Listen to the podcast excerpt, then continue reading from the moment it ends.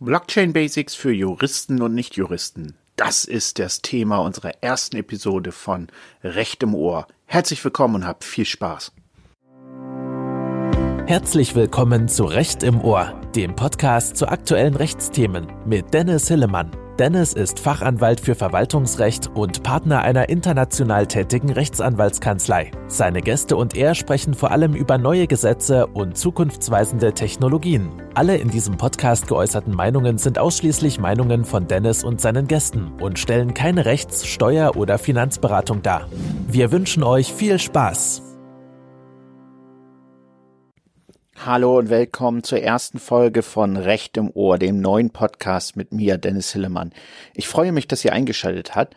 In diesem Podcast wird es um aktuelle Gesetze und Rechtsthemen gehen, aber auch um Politik, Gesellschaft und vor allem um Technik. Wir werden um Dinge, über Dinge sprechen wie Blockchain, wir werden über Dinge sprechen wie autonomes Fahren, künstliche Intelligenz, aber auch um ganz klassische Jura-Themen wie etwa aktuelle Gesetzesvorhaben oder alte Gesetze aus dem deutschen oder europäischen Recht und neuen Entwicklungen dazu.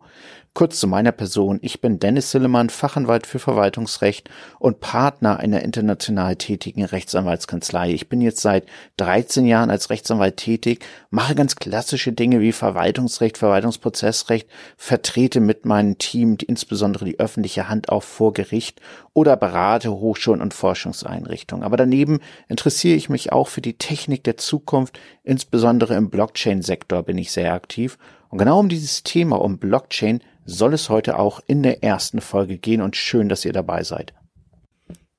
Diese erste Folge wird sich also mit der Blockchain-Technologie beschäftigen. Eine Technologie, die ich für sehr spannend halte, für sehr wichtig für unsere Zukunft. Und ich werde in dieser ersten Folge zunächst einmal die Grundlagen der Blockchain-Technologie aus Sicht eines Juristen erklären. Also nicht aus technischer Sicht, sondern aus Sicht eines Nicht-Techies und die Erklärung soll insbesondere Juristen, aber auch Nicht-Juristen dazu dienen, die Blockchain-Technologie und ihre Einsatzmöglichkeiten zu verstehen. Wir werden auch ein wenig über das Recht sprechen, aber im ersten Schwerpunkt dieser Folge, in dieser ersten Folge, soll es über die Grundlagen der Blockchain-Technologie gehen. Wie bin ich mal zur Blockchain gekommen? Das hat mehrere Hintergründe, die ein wenig zusammengelaufen sind. Es ging mal ursprünglich davon los, dass jemand, der mir sehr wichtig ist, krank war und wir das Problem hatten, dass wir von Arzt zu Arzt rennen mussten und immer die Geschichte der Krankheit ganz neu erzählen mussten. Also bei jedem Arzt ging es wieder von vorne los. Und das fand ich extrem ineffektiv in einer Zeit, in der wir eigentlich mit unseren digitalen Möglichkeiten, mit unseren Smartphones, die letztlich eine höhere Computerleistung haben, als der Computer, mit dem wir mal zum Mond geflogen sind, dass wir also in diesen digitalen Zeitalter es nicht schaffen, uns sicher miteinander zu vernetzen, Ärzte sicher miteinander zu vernetzen, so dass die einfach Patientendaten dann, wenn der Patient es möchte und wenn es medizinisch notwendig ist, austauschen können. Das liegt daran, dass wir viele Datensilos haben. Viele Menschen, viele Einrichtungen, viele Unternehmen haben Silos ihrer Daten, die sie nicht mit anderen tauschen wollen oder nicht mit anderen kommunizieren wollen. Oder aber, was eben auch noch ganz häufig der Fall ist, einfach durch unterschiedliche Technologie einfach gar nicht können. Oder aber weil kein Vertrauen zwischen Beteiligten da ist, die Sorge also Daten rauszugeben, was dann dazu führt, dass diese Daten geändert werden und damit sozusagen nicht mehr sicher sind. Ja, und als ich dann diese Zeit erlebt habe, da habe ich mir gedacht, da muss es doch eine Technologie geben, mit der das besser funktioniert. Und in der Tat, das kann die Blockchain-Technologie sein. Dann habe ich angefangen dazu zu publizieren und bin dann tatsächlich über LinkedIn angeschrieben worden, ob ich nicht beim Deutschen Institut für Normierung an einer DIN-Norm zum Thema Blockchain mitarbeiten möchte. DIN, vielleicht das kennt ihr alle vom DIN A4-Zettel, das setzt also Industriestandards fest. Und hier ging es darum, eine DIN-Norm zum Thema Blockchain, Privacy by Blockchain Design zu schaffen. Und das war ganz toll. Ich bin dort mit vielen Leuten zusammengekommen, die in der Blockchain-Szene super aktiv sind, viel mehr technische Ahnung davon haben, ganz tolle Menschen dort kennengelernt, äh, auch viele tolle Juristen dort kennengelernt. Und das hat meine Begeisterung für diese Blockchain-Technologie noch weiter geschaffen und äh, dementsprechend heute halte ich so manchen Vortrag zu der Technologie. Ich schule Kollegen dazu. Ich spreche aber auch beim Hanseatic Blockchain Institute, eine Einrichtung, bei der ich äh, bei der ich Mitglied bin zum Thema Blockchain, habe schon tatsächlich im September 2019 bei der OECD in Paris zum Thema Blockchain gesprochen. Und es macht mir wahnsinnig viel Spaß dabei mitzuhelfen, dass sich diese tolle Technologie ähm, letztlich noch weiter verbreitet. In meinem täglichen Doing, in meinem täglichen Arbeit spielt sie eigentlich noch gar keine Rolle. Dort geht es hauptsächlich wirklich noch um klassische Verwaltungsrechtsthemen. Und das Thema Blockchain ist also etwas, was ich privat als Hobby mache. Ich habe übrigens auch einen englischen Podcast zum Thema Blockchain.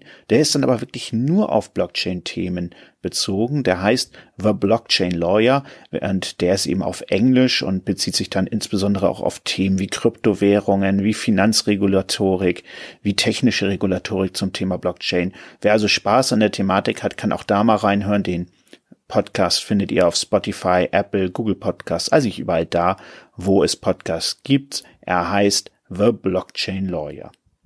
Ja, aber dann fangen wir doch mal an. Gehen wir mal rein in die Blockchain-Technologie. Und ich, wie gesagt, als erstes in dieser Folge will ich vor allem die Blockchain-Technologie und ihre Anwendungsmöglichkeiten erklären.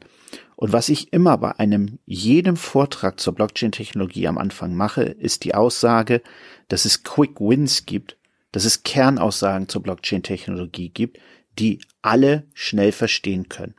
Und ganz wichtig ist dabei für mich immer die Aussage, es ist gar nicht notwendig genau zu wissen, wie die Blockchain-Technologie funktioniert.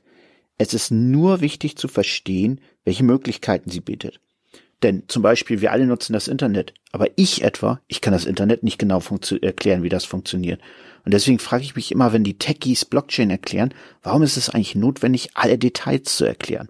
Also, erstmal Kernaussage zur Blockchain-Technologie, ist gar nicht notwendig, genau zu wissen, wie sie funktioniert, aber es ist wichtig zu wissen, was man damit machen kann. Aber nun mal im Kern zur Blockchain-Technologie. Im Kern ist die Blockchain-Technologie eine dezentrale Datenbanktechnologie. Sie ermöglicht die Aufzeichnung von Transaktionen in unveränderlicher und sicherer Weise. Nachträgliche Manipul Manipulationen sind dabei faktisch ausgeschlossen. Das ermöglicht dass die Blockchain-Technologie rechtssichere globale Transaktionen ohne Einschaltung von Mittelsmännern, wie zum Beispiel Banken ermöglicht. Darauf gehen wir gleich noch rein. Die Blockchain-Technologie hat die Entwicklung von Kryptowährungen wie Bitcoin ermöglicht. Und ganz wichtig nochmal zum Verständnis, was mir auch immer ganz stark von mir betont wird. Bitcoin ist nur ein Anwendungsfall der Blockchain-Technologie, aber nicht mit der Blockchain-Technologie gleichzusetzen. Die Blockchain-Technologie wird die Entwicklung ganz neuer Geschäftsmodelle in vielen Bereichen der Wirtschaft zum ermöglichen, wie zum Beispiel die Tokenisierung von jeglichem Recht, darüber reden wir gleich, die Tokenisierung etwa von Pfandrechten, Nutzungsrechten, Genutzrechten, Anteilsrechten. Das soll, was auch die Bundesregierung übrigens so sieht, die sogenannte Tokenökonomie schaffen. Und die Blockchain-Technologie wird den rechtssicheren, vertrauensvoll Datenaustausch dort ermöglichen, wo viele Unternehmen und Menschen miteinander interagieren, zum Beispiel in der Transport und Logistik, der Energie, dem Verkehr und der Bildung. Kurzum, die Blockchain-Technologie ist also insbesondere etwas, um etwas sicher zu transferieren, seines Werte, seines Rechte, seines Daten, überall dort, wo viele miteinander interagieren und wir ganz sicher sein müssen, dass diese Transaktionen sicher sind, und zwar auch ohne einen Mittelsmann dazwischen. Gut, das sind also erstmal die Grundaussagen zur Blockchain-Technologie. Aber woher kommt diese Technologie? Nun, ganz nachhaltig und bedeutend für diese Technologie war ein White Paper von einer Person namens Satoshi Nakamoto. Dieses White Paper wurde 2008 veröffentlicht und trug den Titel Bitcoin, a Peer-to-Peer -Peer Electronic Cash System.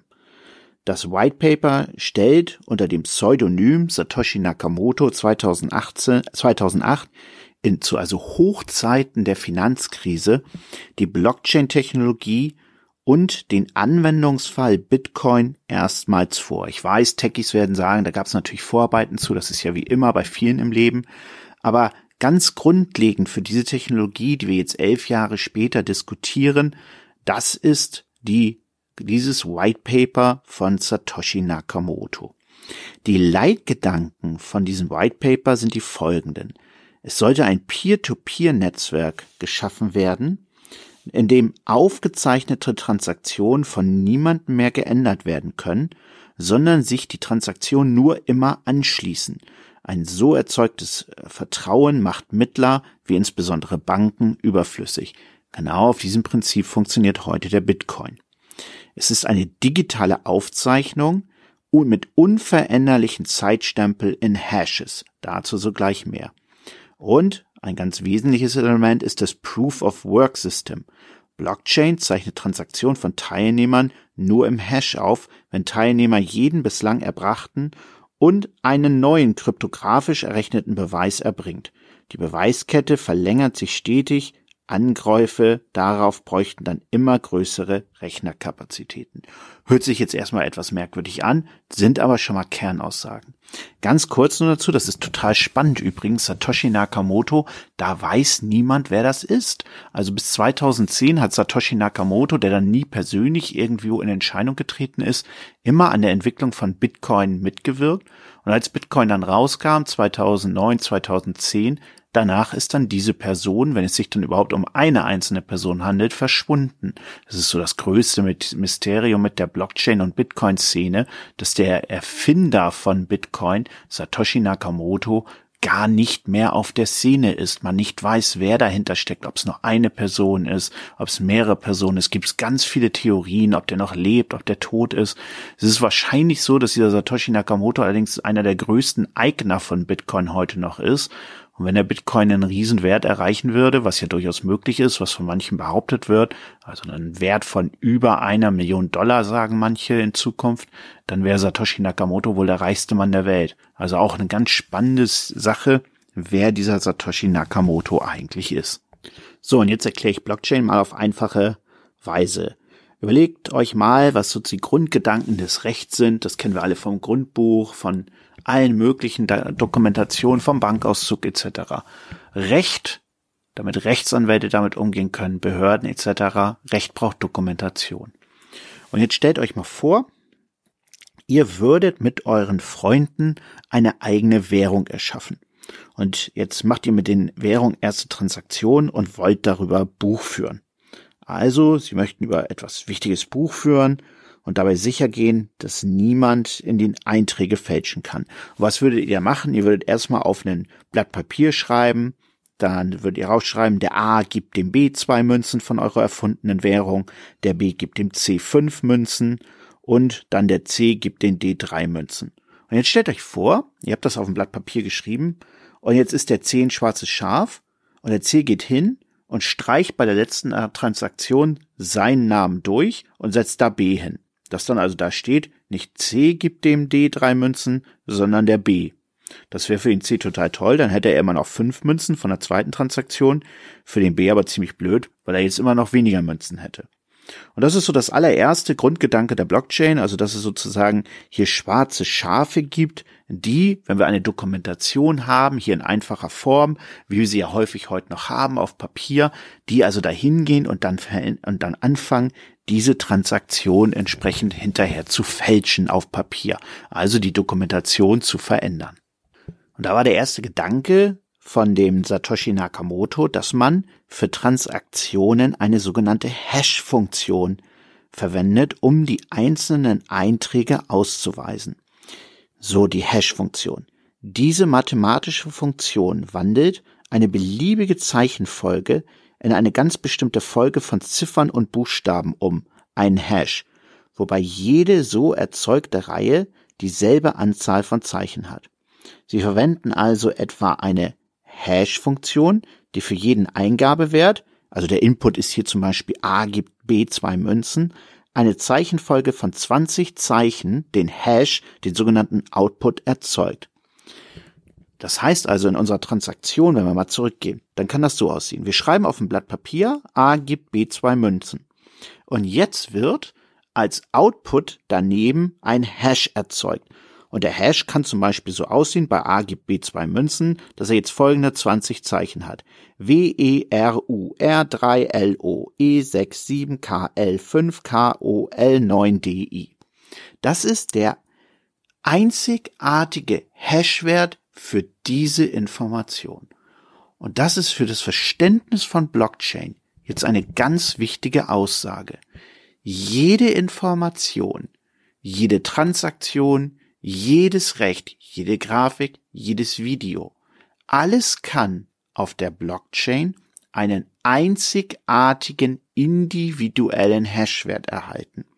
Das heißt, jede Transaktion, die etwas macht, das heißt also in unserem Beispiel jetzt die nachfolgenden Transaktionen, B gibt C fünf Münzen und C gibt dann D drei Münzen, hat ihren einzigartigen Hashwert.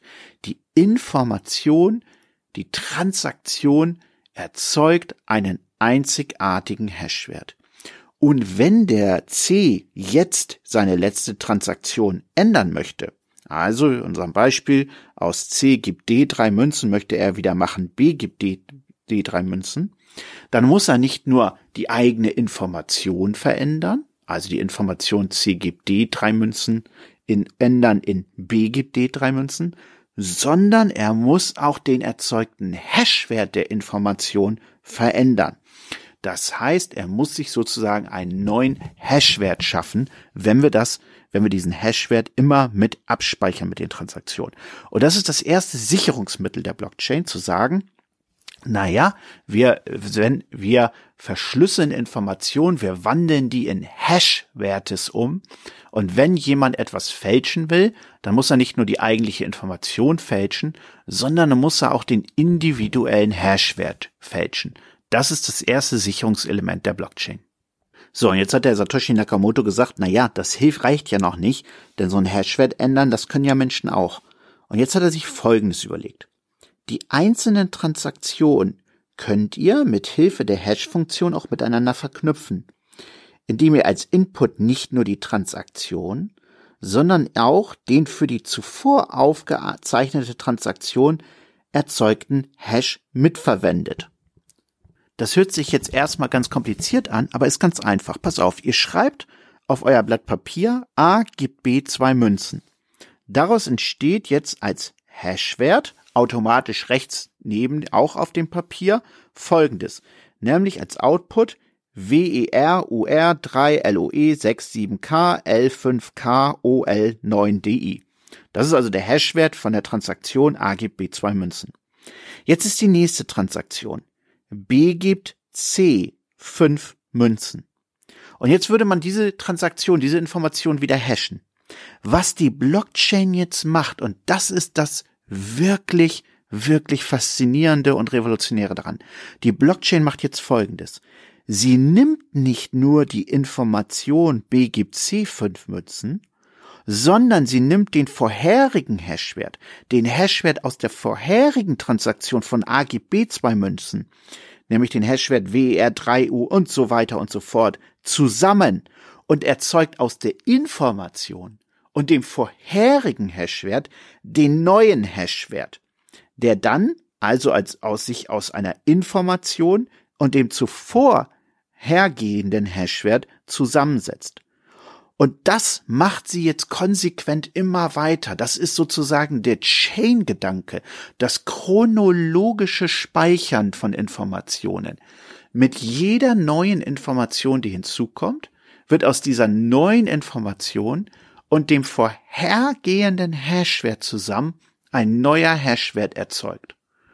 Und wenn wir uns das weiterdenken, wenn jetzt jemand in diese Kette nochmal eingreifen will, wenn er jetzt also sagt, er möchte irgendeine Transaktion in der Mitte dieser Kette verändern, dann muss er nicht nur die Transaktion selbst verändern und die Information und der Hashwert, der daraus erzeugt wird, sondern weil diese zuvor unveränderte Transaktion immer auch die Grundlage war für einen Hashwert, der dann mit einer neuen Transaktion einen neuen Hashwert äh, schafft, muss er alle Hashwerte, die es jetzt gibt, bis hin zu dieser Transaktion mit verändert. Das heißt, er muss für die Änderung einer Information, einer Transaktion massiv in die Blockchain eingreifen, indem er nämlich alles zurück abwickelt. Das ist ein Kerngedanke dieser Blockchain, dass wir nämlich es schwer machen, sie zu verändern, weil die Informationen chronologisch hintereinander gespeichert werden und chronologisch hintereinander neue Hashwerte erzeugen, die immer auf dem vorhergehenden Hashwert und der darin gehashten Information beruhen. So, und auch das reichte dann Satoshi Nakamoto noch nicht. Er sagte, die Änderung durch Unbefugte müssen wir sogar noch weiter erschweren. Dazu lasst ihr die Hash-Funktion die Hashes von jetzt an aus einem dreiteiligen Input erzeugen aus der Transaktion, wie gehabt, einer beliebigen Zahl, 1, 2, 3, dem sogenannten Nonce und schließlich von dem vorherigen Hash wie geschafft. Diese Nummern solltet ihr dabei so bestimmen, dass der erzeugte Hash immer aus zwei Nullen endet. Selbst mit der höchsten Rechnungskapazität von Computern können die Informationen dann nur noch ganz schwer errechnet werden, die gehasht wurde. Durch diese zusätzliche Funktion noch einer zusätzlichen Zahl hinweg wird es ganz schwierig, die verschlüsselte Hash-Funktion, hier ist es also sehr technisch, noch einmal zurückzurechnen auf die eigentliche Information. Das ist also das nächste Sicherungselement von der Blockchain. So, und jetzt kommt das nächste, ganz geniale Element, was dazu, was dazu kommt. Und zwar folgendes. Ihr alle speichert eure Daten wahrscheinlich noch zentral. Ihr speichert sie zentral auf einem Computer, vielleicht auch zentral auf einem Server. Wenn ihr bei der Arbeit seid, dann habt ihr einen Firmenserver, auf dem ihr Daten hinterlegt und worauf ihr sie speichert. Und selbst wenn jetzt alles sehr schwer ist, so eine Transaktion auf der Blockchain zurückzurechnen, selbst wenn es also sehr schwer ist, aus den verschlüsselten Informationen wieder die reinen Informationen zu gewinnen, die Hashes also zurückzuschlüsseln, Ganz ausgeschlossen ist es ja nicht, wenn das irgendwo zentral auf einem Server liegt und sozusagen dann Dritte die Möglichkeiten haben, darauf zuzugreifen. Und jetzt kommt die eigentlich noch genialere Idee von Satoshi Nakamoto. Er sagt nämlich ganz einfach, warum speichern wir denn die Blockchain nur auf einem Computer? Lasst sie uns doch nicht zentral speichern, wie wir es ja heute noch immer ganz stark machen, sondern lasst uns dazu übergehen, die Blockchain dezentral auf einem Netzwerk von Computern zu speichern, in dem keine zentrale Autorität mehr besteht, in der jeder Teilnehmer das Verzeichnis bislang getätigter Transaktionen einsehen kann oder neue Transaktionen betätigen kann, in dem also die Möglichkeit einer zentralen Manipulation komplett ausgeschlossen ist. Und das passiert, indem die Blockchain auf einem Netzwerk von Computern, auf sogenannten Nodes, die an der Blockchain teilnehmen, gespeichert wird. Das ist die Idee von dem Satoshi Nakamoto gewesen, die so sensationell ist, dass wir keine zentrale Speicherung mehr haben, sondern dass wir, wie ich anfangs schon gesagt habe, eine dezentrale Speicherung haben auf einer Vielzahl von Computern. So, und was macht die Blockchain jetzt eigentlich? Die Blockchain beweist die Durchführung von Transaktionen. Dabei sind in der Blockchain gespeicherte Informationen technisch bedingt authentisch und vollständig. Die Verwaltung kann Transaktionen durchführen und deren Durchführung und Richtigkeit dauerhaft in der Blockchain besiegeln. Zum Beispiel eben bei Eintragung in der Geburtsurkunde Fahrzeugregister, dazu gleich nochmal. Transaktionen fügen der Blockchain neue Blöcke hinzu.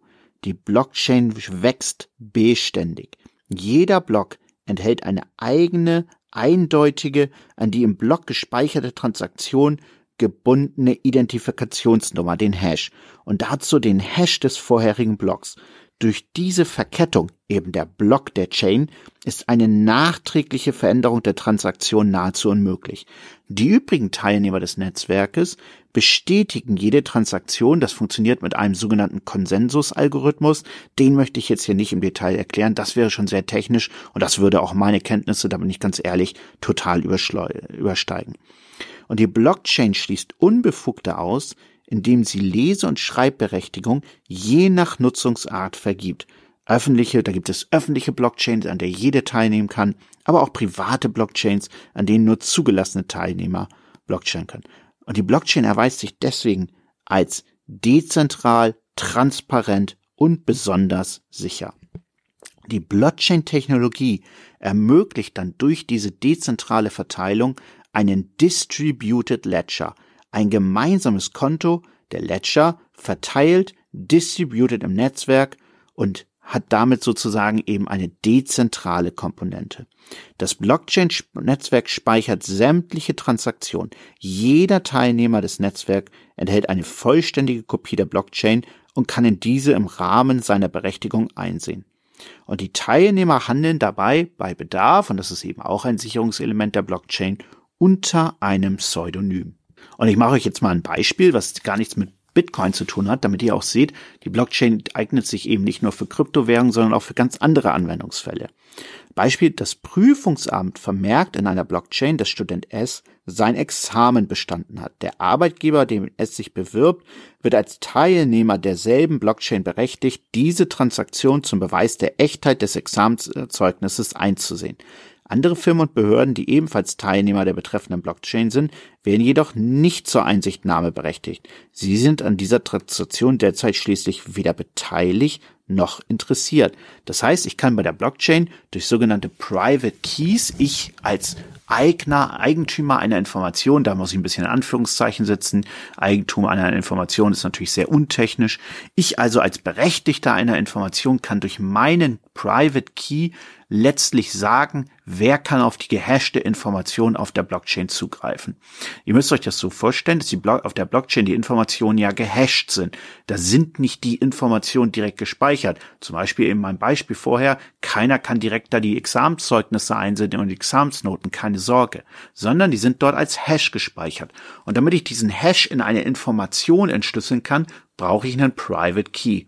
Und ich als berechtigter Information, ich habe diesen Private Key und ich kann sagen, hey, derjenige und derjenige, der kann diese Information einsehen und der und derjenige nicht. Das ist eben das Tolle an der Blockchain, dass sie sozusagen eben auch eine hohe Autonomie der Teilnehmer ermöglicht und das gerade deswegen auch ganz besonders sicher ist für alle Beteiligten.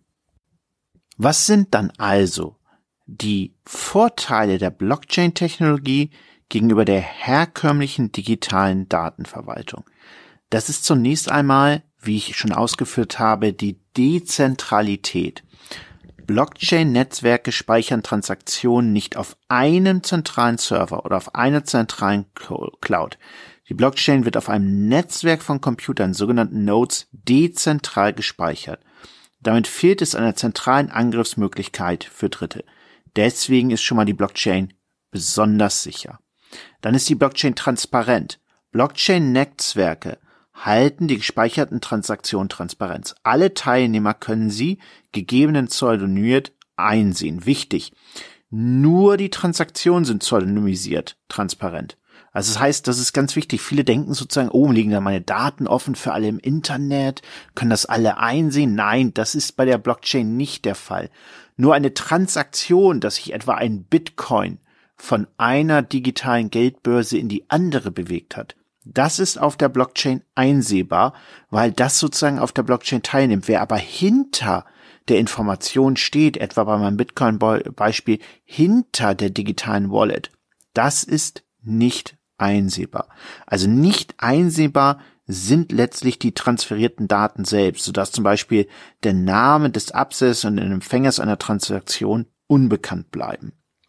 Dann ist ein wichtiges Element der Blockchain, dass sie unveränderlich sind.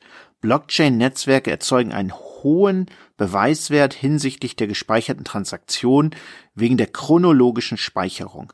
Daher Speicherung eben als Kette, als Chain und des dezentralen Charakters und deswegen sind nachträgliche Veränderungen nur theoretisch, nicht aber praktisch möglich. Und was ergibt das alles? Ein besonders sicheres Netzwerk. Angriffe auf den Rechner eines Teilnehmers äh, kann das Blockchain-Netzwerk insgesamt nicht beschädigen oder gar zerstören. Beachte dagegen die Verschlüsselung zentraler zum Beispiel Gemeinde- oder Krankenhausverwaltung, die ja so zum Beispiel auch durch, durch solche Erpressungssoftware in der Vergangenheit verursacht wurde. Das haben wir ja alle mitbekommen, dass sozusagen Hacker sich auf einen zentralen Server etwa von einem Krankenhaus mit sogenannter Ransom-Software letztlich eingehackt haben, das ganze Krankenhaus in Geiselhaft, digitale Geiselhaft genommen haben und erst auf Zahlungen dann wurden die Daten wieder freigegeben. Das kann bei Blockchain eben nicht passieren, weil die Daten nicht zentral, sondern dezentral gespeichert werden und weil eben Datenveränderungen von 51 Prozent der Teilnehmer im sogenannten Konsensusmodus bestätigt werden müssen. Das heißt, verändere ich nur nachträglich nur, dass die Blockchain, die auf einem der Teilnehmer gespeichert ist, die Daten, die der gespeichert hat, dann sozusagen halt, dann ändert das an der gesamten Blockchain noch nichts. Und das macht diese Blockchain-Technologie so besonders sicher. An dieser Stelle werde ich dann häufig gefragt, warum wollen denn Leute überhaupt an der Blockchain teilnehmen? Was ist denn daran überhaupt so attraktiv? Warum stellt jemand seine Daten äh, CPU? Warum stellt jemand seine CPU letztlich zur Verfügung? Warum wird er ein Node? Naja, das hat verschiedene Gründe. Es gibt natürlich die total überzeugten Menschen, die sagen, hey, wir wollen keinen Staat mehr, wir wollen keine Banken mehr, wir wollen kein PayPal, kein Amazon, wir wollen wieder alle direkt miteinander Handel treiben und Daten austauschen, ohne dass da ein Facebook dazwischen ist. Und äh, diese Menschen sozusagen, die stellen dann ihre Rechenpower äh, zur Verfügung, weil sie daran glauben. Die meisten dagegen erfolgen, haben jedoch auch äh, fiskalische Interessen, also sie wollen sozusagen Geld verdienen mit, nicht fiskalisch, sondern finanziell. Was rede ich da? Fiskalisch ist Steuern, obwohl auch die äh, Steuerbehörden durchaus Interesse an Blockchain haben. Das machen wir auch nochmal gesondert. Nein, also die meisten haben finanzielle Interessen und zwar zum Beispiel Wer beim Bitcoin Blockchain als ein sogenannter Node mitwirkt und da dann Rechenpower zur Verfügung steht, der wird dann irgendwann durch das Mitrechnen mal mit einem Bitcoin belohnt. Das ist sozusagen das sogenannte Mining dabei. Das heißt, es gibt sozusagen eine finanzielle Entschädigung. Jetzt fangt bitte nicht gleich alle an zu meinen. Ähm, das bringt nämlich nichts, denn die Stromkosten, die sind, um einen Bitcoin zu erzeugen, wahnsinnig hoch. Also in Deutschland mit unserer Energieumlage und allen drum und dran, da ist das finanziell überhaupt nicht attraktiv. Äh, Bitcoins werden daher da gemeint, wo der Strom billig ist, also manchmal in Entwicklungsländern, aber auch zum Beispiel in skandinavischen Ländern, wo man Strom direkt vom Wasserkraftwerk beziehen kann. Für uns macht das gar keinen Sinn. Ja, und auf anderen Blockchains, zum Beispiel der Ethereum Blockchains, dort wird man dann letztlich auch dort äh, auf eine gewisse Weise finanziell entschädigt. Man kriegt so Minimalanteile an Ethereum für jede Transaktion. Das sind also so Möglichkeiten, wie ein solches Netzwerk funktioniert und dort Menschen dann dafür entschädigt werden, dass sie an der Blockchain teilnehmen. Also äh, es kann sinnvoll sein, wenn man jetzt ganz billig Strom irgendwoher hat, an so einer Blockchain teilzunehmen. Ansonsten ist das etwas, was für Deutschland jetzt nicht wahnsinnig interessant ist, zumindest nicht die privaten Blockchains oder die großen Public Blockchains, ähm, bei denen sozusagen wir als Privatteilnehmer teilnehmen, um dort irgendwas finanziell als Entschädigung zu bekommen. Ähm, eine andere Diskussion, das möchte ich aber in einer anderen Folge machen, ist die Frage, ob nicht die Bundesregierung eine Bundesblockchain einrichten soll. Das ist so eine Diskussion, die es da gibt, aber darauf möchte ich sozusagen nochmal in einer anderen Folge eingehen. Also, wir haben uns die Grundüberlegung zur Blockchain jetzt angeschaut. Letztlich ist ganz wichtig, dezentrale Datenbanktechnologie, die Daten chronologisch speichert, die dabei verschlüsselt sind in sogenannten Hash pseudonymisiert sind, der, die, durch die dezentrale Speicherung und durch diese chronologische Speicherung letztlich unveränderlich und letztlich damit besonders sicher ist. Das macht die Blockchain-Technologie so total spannend. Ein anderes Thema, was bei der Blockchain-Technologie auch immer gerne angesprochen wird, das ist das Thema von Smart Contracts. Das ist jetzt natürlich mal richtig was für Juristen, für kluge Verträge heißt das. Und mal jetzt gleich kann ich mal mit so einer äh, Sache aufräumen. Die sind gar nicht so klug, die äh, Verträge. Das sind so klassische Wenn-Dann-Bedingungen. Also, ich weiß nicht, ob manche von euch früher noch so Basic programmiert haben. Das hatte ich mal gemacht, fand ich total spannend früher. Da gab es dann immer den Befehl if so und so happens when go to. Also immer if das und das eine Bedingung eintritt, dann macht das und das. Also ganz einfach eigentlich, wie so ein Computer funktioniert. Ja, und Smart Contracts auf der Blockchain, die sind eigentlich so genauso. Das sind vorprogrammierte letztlich Abläufe, die sagen, wenn etwas Bestimmtes passiert, dann macht das und das. Und die kann man aber auch sehr komplex gestalten. Und deswegen, daher kommt so der Name, dass Smart Contracts dazu dienen könnten, ganz komplexe Verträge abzuwickeln. Also Bedingungen auf der Blockchain. Dazu gleich nochmal was. Und ich möchte jetzt einmal nochmal Beispiele für Anwendungen der Blockchain-Technologie geben. Und da kommen wir dann, wird es dann auch ein bisschen juristischer. Die Bundesregierung selbst hat in ihrer Blockchain-Strategie, über die ich nochmal gesondert in einer Folge reden möchte, als wichtigstes Anwendungsfall der Blockchain für die Wirtschaft die sogenannte Tokenökonomie festgestellt. Was verbirgt sich dahinter? Ich hatte euch ja am Anfang gesagt, dass jede Information, jedes Recht, letztlich jedes Ding auf der Blockchain einen individuellen Hashwert erreichen kann. Und weil das so ist, ist es möglich, jede Sache, jeden Gegenstand, aber auch jedes Recht einzigartig, nicht kopierbar auf die Blockchain zu legen. Mal ein Beispiel. Wenn wir früher Musikstücke, da kennen wir ja alle noch so wieder ein böse Menschen, das habt ihr natürlich auch alle nicht gemacht, äh, Musikstücke bei Napster runtergeladen haben und dann Rechtsklick, Copy, Paste und dann äh, haben die bösen Menschen das auf CD gebrannt und haben Musikstücke beliebig vervielfältigt. Das ist so klassisch, was wir alle kennen, dass man digitale Daten eigentlich beliebig vervielfältigen kann. Jetzt stelle ich mir mal vor, ich würde ein Eigentumsrecht, ich sage hier mein Eigentumsrecht etwa an meinem Handy, das soll jetzt ein digitaler Wert sein. Dann könnte sozusagen besteht ja immer die Gefahr, dass einfach böse Menschen wieder Rechtsklick machen, äh, Copy, Paste äh, auswählen und das Eigentumsrecht an meinem Handy hundertfach vervielfältigen und an viele Menschen übertragen und dann kommen ganz viele und sagen, hey, ich habe das Eigentumsrecht an deinem Handy. So, und jetzt, das ist sozusagen der Anwendungsfall der Blockchain.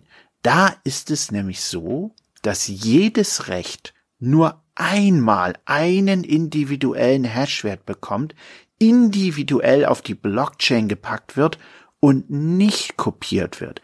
Ich kann also das Eigentumsrecht an meiner Handy auf eine Blockchain legen und erhalte dafür dann, jetzt ein bisschen vereinfacht gesagt, aber so funktioniert es dann auch tatsächlich, einen Token auf dieser Blockchain. Das ist also sozusagen ähnlich, eigentlich praktisch nichts anderes wie ein Bitcoin. Es ist letztlich ein Indie, ein digitales Recht, ein Token.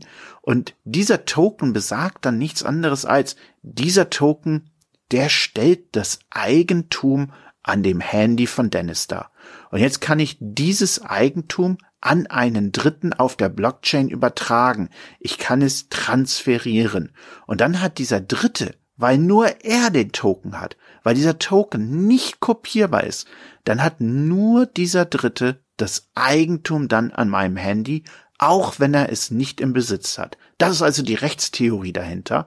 Wir können jedes Recht auf die Blockchain legen, tokenisieren und er dient, es dient dann dieser Token als Nachweis für das Recht.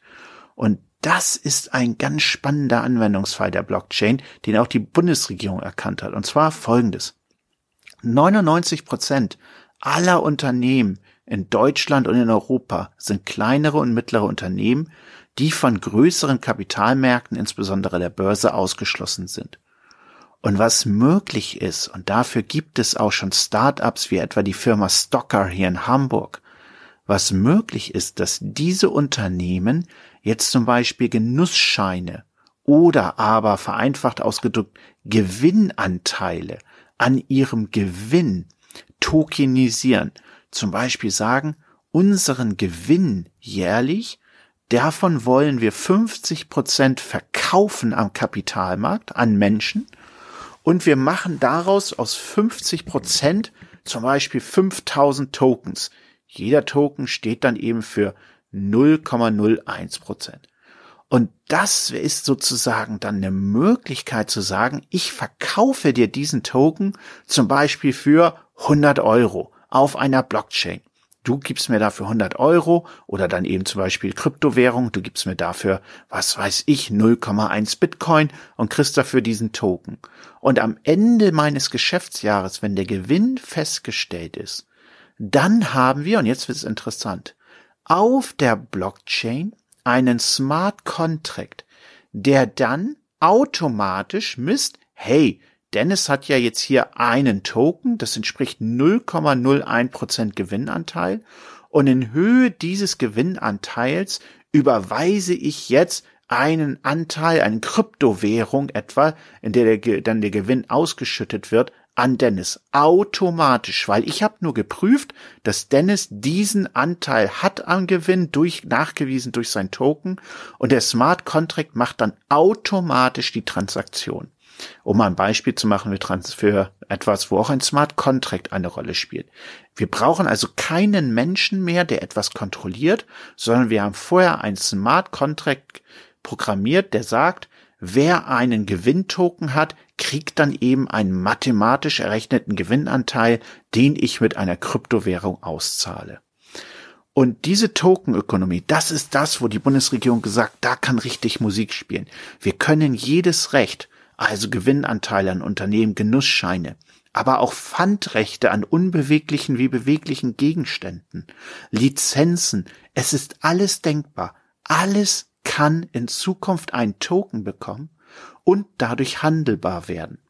Das bedeutet dann für Richter, dass sie in Zukunft vielleicht mal prüfen müssen, a, was sagt der Token überhaupt aus? Ist der, Recht, ist der rechtswirksam zustande gekommen? Steht der etwa in meinem vorherigen Beispiel tatsächlich für das Eigentumsrecht am Handy? Und B, wer hat diesen Token? Das heißt, es geht dann vielleicht nicht mal mehr irgendwann um Besitz oder Eintragung im Grundbuch oder Eintragung in anderen Verzeichnissen, sondern wenn die Tokenökonomie tatsächlich kommt, geht es darum, wer hat diesen Token? Und das finde ich total spannend. Und das ist etwas, worüber wir alle nachdenken müssen. Die Bundesregierung möchte dahin.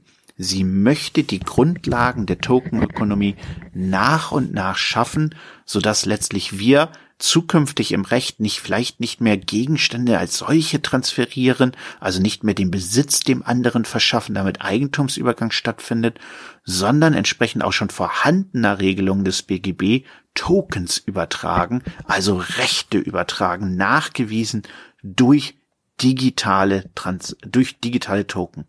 Und die Vorteile davon liegen natürlich total auf der Hand. Die Vorteile sind, wir ermöglichen einen direkten Handel zwischen den Beteiligten. Dabei gibt es geringe Transaktionskosten für die Beteiligten. Es ist nicht mehr eine Bank eingeschaltet oder ein Notar oder ähnliches, sondern sozusagen die Blockchain, die besonders sicher ist, bei der besonders hohes Vertrauen ist. Sie ist unser Nachweis. Und deswegen haben wir viel höhere Transaktionskosten, gleichzeitig auch bei einem hohen Maß an Transparenz, weil die Transaktionen sind ja sicher. Und wir können geringe Summen in Wagniskapital in kleine Unternehmen investieren. Wie in meinem Beispiel. Ich kann eben 100 Euro investieren in ein Unternehmen und dafür einen Gewinnanteil in Zukunft erhalten. Das ermöglicht vielleicht in Zukunft ganz neue Formen des Crowdfunding und ermöglicht auch vielen Menschen, die ja etwa zum Beispiel für ihre Rente sparen müssen, Werte erschaffen müssen, durch solche Tokens in Unternehmen, in vielfältige Rechte Unternehmungen aller Art zu finanzieren. Und für Startups sozusagen könnte das eine ganz tolle Sache sein. Dahinter steckt natürlich, das werden manche kennen, nämlich dass so zum Beispiel dann die BaFin, die Bundesanstalt für Finanzaufsicht, die erkennt sozusagen langsam, lässt sozusagen langsam auch Wertpapierprospekte für ähm, Nam äh, Namensschuldverschreibungen auf der Blockchain zu. Das sind dann sogenannte Security Tokens Offerings, STOs, auch ein Thema, über das wir noch mal gesondert sprechen können. Und das hat echt den Vorteil, dass wir sozusagen eine ganz neue Form der Ökonomie in Zukunft bekommen, bei der sozusagen Peer-to-Peer-Handel, aber auch der Handel geringer Summen und Rechte, die vorher gar nicht handelbar, auf einmal möglich werden. Also ein ganz spannendes Feld. Dann gibt es natürlich das Feld der Kryptowährung, das kennen wir alle als ein Anwendungsfall. Kryptowährungen ermöglichen es, dass wir zum Beispiel den Bitcoin in einer bestimmten Zahl schaffen und dann Handel getrieben wird auf der Blockchain.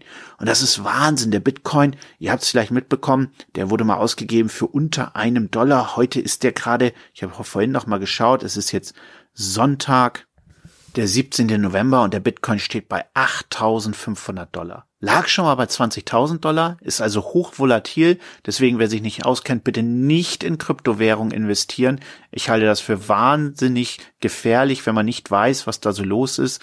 Alles sehr, sehr volatil. Werde ich auch mal eine, irgendwann eine Folge zu machen. Aber ihr seht, ein digitaler Wert wie der Bitcoin hat sich von unter einem Dollar auf 8.500 Dollar auf der Blockchain entwickelt.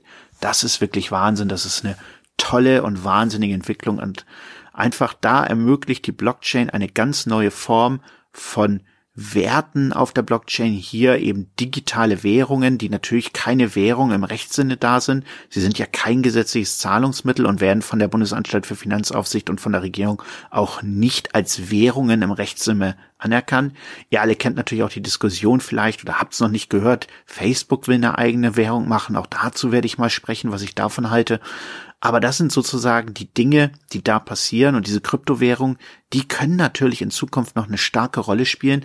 Und es gibt auch die Diskussion, die ganz starke Diskussion, ob nicht der Euro auf die Blockchain kommt, wir also in Zukunft einen digitalen Euro bekommen. Frankreich etwa ist stark dafür und auch die Bundesregierung ist vielleicht nicht mehr so ganz abgeneigt was auch damit zusammenhängt, dass insbesondere China in Zukunft eine eigene Kryptowährung machen will, die dann vielleicht auf die Blockchain kommt und weltweit umhergeht und natürlich dort Europa mit dem Euro nicht unbedingt hinten anstehen möchte. Dann hatte ich ein anderes Beispiel schon genannt, Zeugnisse auf die Blockchain. Also man macht eine Blockchain, wo ihr nicht mehr Urkunden braucht, wenn ihr ein Staatsexamen abgelegt habt. Das kennt ja jeder Jurist. Ihr legt zwei Staatsexamen ab. Und wie wird das nachgewiesen mit einer Urkunde auf Papier? Total analog und das in Zeiten von digitalen Dingen, wo ich auf dem Handy Milliarden verschieben könnte, muss ich mein juristisches Staatsexamen noch ganz klassisch auf Papier nachweisen. Wahnsinn. Sinn. Und da ist es möglich, in Zukunft eben auch Zeugnisse auf die Blockchain zu legen, die dann nachweisen, dass es dieses Zeugnis tatsächlich gibt, weil die Blockchain eben unveränderlich und besonders sicher sind und auf einer dezentralen Datenbasis dann eben denjenigen, dem ich Einsicht in dieses Zeugnis ermöglichen möchte, dem kann ich das gewähren in dieser digitalen Zentraldatenbank, ohne dass er jetzt zum Beispiel eben meine Uni anschreiben muss und auf deren Server muss. Also Zeugnisse auf der Blockchain sind so ein schöner Anwendungsfall, was es da auf den Blockchain geben kann. Dann natürlich wäre es in Zukunft vielleicht möglich, auch das hat die Bundesregierung di diskutiert und da werden natürlich jetzt viele Ärzte, die das sich hören, äh, der wird sich der Magen umdrehen oder sie finden es vielleicht ganz toll. Ich weiß es nicht so, schreibt mich dazu an. Es gibt natürlich die Überlegung, die Patientenakte auf die Blockchain zu legen, eine Gesundheitsakte, in der Gesundheitsdaten gespeichert werden. Das bedeutet ja wiederum nicht, nochmal zum Verständnis, dass diese Daten dann für jeden einsehbar sind. Denn ich als Patient, ich habe dann wieder den Private Key und kann darüber entscheiden, wie ich dann Dritten den Zugriff auf meine Daten, auf meine Gesundheitsdaten auf der Blockchain ermöglichen würde. Also auch das ist ein Thema, was in Zukunft kommen kann, die digitale Patientenakte auf der Blockchain. Dann haben wir Anwendungsmöglichkeiten, zum Beispiel in der sogenannten Lieferkette. Ja, wenn Lieferketten bestehen, etwa in der maritimen Wirtschaft, darüber werde ich auch noch mal einen gesonderten Folge machen. Da ist es möglich, dass wir dann den Fall haben, dass wir sozusagen alle Liefertransaktionen auf die Blockchain für jeden transparent legen und wir so in sogenannten Supply Chains, so nennt sich das, nachvollziehen können, wo sind, stammen Güter her, wo sind Güter jetzt und wo gehen sie hin. Ein Beispiel dafür ist etwa die Lebensmittelindustrie. Ja, wir haben ja alle mitbekommen, es gab jetzt große Lebensmittelskandale, bei denen etwa Wurst äh, letztlich vergiftet war, dann mit, mit Bakterien besetzt war und sozusagen dann Menschen vielleicht sogar gestorben sind. Und in Zukunft könnte der gesamte Lieferweg auf einer Blockchain liegen und für jeden transparent sein. Stellt euch vor, ihr geht irgendwann an ein Kühlregal im Supermarkt, nehmt dort dann ein Stück Fleisch raus, da ist ein Barcode drauf, den scannt ihr ein und könnt dann auf dem Handy sehen, hey, welchen Lieferweg hat dieses Stück Fleisch genommen? Wo kam es her? und dann könnt ihr sogar vielleicht, das ist sozusagen die Idee, bis zum Bauernhof, von dem das kommt, bis zum Bauernhof und vielleicht sogar bis zur einzelnen Kuh das zurückzuverfolgen. Ihr könnt dann also sehen, das stammt von Kuh Nummer so und so und so und so, geboren am, geschlachtet am und sozusagen vielleicht auch sogar sehen, was wurde dieser Kuh denn gefüttert. Ich weiß, das wird sich alles wahnsinnig komplex an, aber im Grunde ist es das, was die Blockchain ermöglicht. Sie ermöglicht es uns, dass ganz viele Informationen gespeichert werden und dort, wo viele Beteiligte, wie zum Beispiel in so einer Lieferkette, eine Rolle spielen, dort können die Informationen jedes einzelnen Beteiligten auf der Lieferkette gespeichert werden. Und der Endverbraucher, derjenige, der dann am Schluss steht, der kann dann nachverfolgen, hey, Wo stammt das also her? Und das kann gerade auch für Unternehmen eine Riesenchance sein, wenn sie etwa nachweisen wollen, dass ihre Güter tatsächlich aus einer nachhaltigen und fairen Produktion stammen. Dass also nicht nur auf der Verpackung draufsteht, wurde im Fair Trade bezahlt, sondern ich als Verbraucher direkt, indem ich etwa einen Barcode an der Verpackung scanne, sehen kann, ja, das wurde, stammt von einem kolumbianischen Bauernhof, auf dem angemessen bezahlt wird, auf dem ökologisch sinnvoll gearbeitet wird. Das ist tatsächlich der Gedanke, der da möglich ist und den die Blockchain dort in Zukunft ermöglichen wird. Und es gibt ganz tolle weitere Anwendungsmöglichkeiten, über die wir jetzt gar nicht alle sprechen können, denn dann wäre der erste Podcast hier schon zwei, drei Stunden lang. Er ist jetzt schon fast 50 Minuten lang und ich hoffe, ihr habt die ersten großen Dinge von der Blockchain verstanden. Also erstmal, sie ist eine Technologie, die weder gut noch böse ist, sondern sie ist eine schlicht eine Technologie. Der Bitcoin und andere Kryptowährungen sind nicht die Blockchain an sich. Sie sind nur ein Anwendungsfeld davon. Und die Blockchain ist letztlich eine dezentrale Datenbanktechnologie, die besonders sicher ist und Transaktionen zwischen verschiedenen Beteiligten sicher ermöglicht. Das macht die Blockchain aus. Sorry, da hatte ich gerade einen Frosch im Hals. Also das macht die Blockchain aus. Und ich hoffe, ihr habt was gelernt und wir können darüber noch ein paar Mal sprechen. Wir werden natürlich auch über andere Themen in diesem Podcast sprechen. Und wenn ihr Themenvorschläge habt über Technologie, über Blockchain, über anderes, worüber ihr sprechen wollt, wenn ihr vielleicht selbst als Gast an diesem Podcast teilnehmen wollt und von mir interviewt werden wollt, dann schreibt mich an auf Xing oder LinkedIn. Ich würde mich super freuen. In Zukunft wird dieser Podcast wöchentlich erscheinen, vielleicht auch mal zweimal wöchentlich, das schauen wir mal. Und es wird auf jeden Fall auch Gäste dabei sein. Und ich würde mich freuen, wenn ihr da wieder reinschaut. Die zweite Folge wird sich dann wieder mit Blockchain beschäftigen und dann mit dem Thema, was denn unsere Bundesregierung zum Thema Blockchain plant. Das ist unser zweites Thema und darauf möchte ich dann in der zweiten Folge von Recht im Ohr eingehen. Ich hoffe, ihr seid dann wieder dabei und ich freue mich auf euer Feedback. Schreibt mich jederzeit an. Bis dann, euer Dennis. Habt ihr Themenvorschläge? Wollt ihr Gast einer Folge sein? Dann schreibt Dennis einfach auf LinkedIn oder auf Xing. Er freut sich von euch zu hören. Bis zum nächsten Mal bei Recht im Ohr. The podcast you just heard was made using Anchor. Ever thought about making your own podcast? Anchor makes it really easy for anyone to get started. It's a one stop shop for recording, hosting, and distributing podcasts. Best of all, it's 100% free. Sign up now at anchor.fm slash new. That's anchor.fm slash new to get started.